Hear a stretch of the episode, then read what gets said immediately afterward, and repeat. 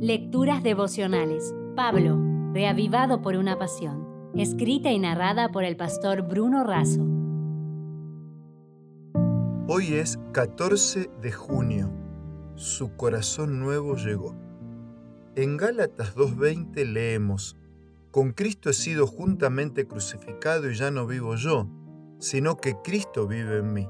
Lo que ahora vivo en la carne, lo vivo por la fe en el Hijo de Dios, quien me amó y se entregó a sí mismo por mí. La noticia ocupó la tapa de uno de los diarios de mayor tirada del Brasil, El Estado de San Pablo. Solo se destacaba una foto en la edición del 25 de marzo de 2017 con el título Su corazón llegó.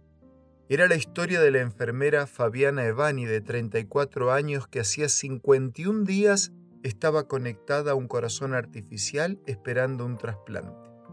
La noticia puso fin a una espera que ya duraba un año. El 24 de enero del mismo año sufrió seis paros cardíacos y el órgano perdió definitivamente su función. Fue necesario conectarla a un corazón artificial proyectado para funcionar solo un mes pero Fabiana sobrepasó en mucho ese tiempo. El 17 de marzo se realizó la cirugía. La donación se hizo esperar porque los órganos no eran compatibles y las familias no aceptaban hacer la donación.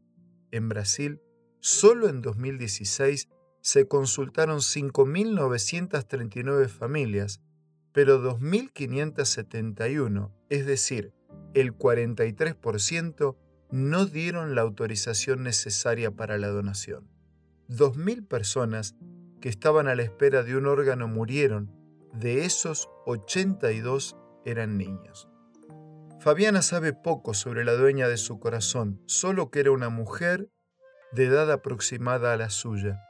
Es muy difícil pensar que alguien tuvo que perder la vida para que yo sobreviviera nosotros también necesitamos un trasplante de corazón. Además de no estar en lista de espera, el cambio siempre es inmediato. Se realiza a la velocidad de una entrega y con la intensidad de una oración. El corazón de piedra, insensible, necesita ser sustituido por un corazón de carne, sensible a la voz del Espíritu Santo. Cuando no hay sensibilidad ante las grandes obras de Dios y las pruebas de su amor, cuando no hay sensibilidad ante las grandes obras de Dios y las pruebas de su amor, cuando no se siente la gravedad del pecado ni se busca las orientaciones de la palabra, cuando la urgencia de la salvación parece solo teoría o una necesidad de los demás, entonces necesitamos un trasplante. Cuando te emocionas por los milagros de Dios, reconoces las obras que Él ha hecho en tu propia vida, te sientes incómodo con el pecado, tienes hambre de la palabra y no logras vivir lejos del Señor. Entonces ya tienes un corazón nuevo. Dice Elena de Huay, experimentar un cambio de corazón es apartar los afectos del mundo y fijarlos en Cristo. Tener un nuevo corazón es tener una mente nueva, nuevos propósitos y nuevos motivos, más allá de todas circunstancias que tengas que enfrentar en la vida. Junto con un abrazo, te dejo la última reflexión de este día. ¿Cómo está tu corazón? Jesús vino a la tierra para dar la gran noticia. Su corazón nuevo llegó.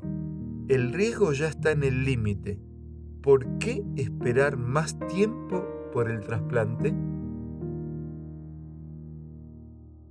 Si desea obtener más materiales como este, ingrese a editorialaces.com.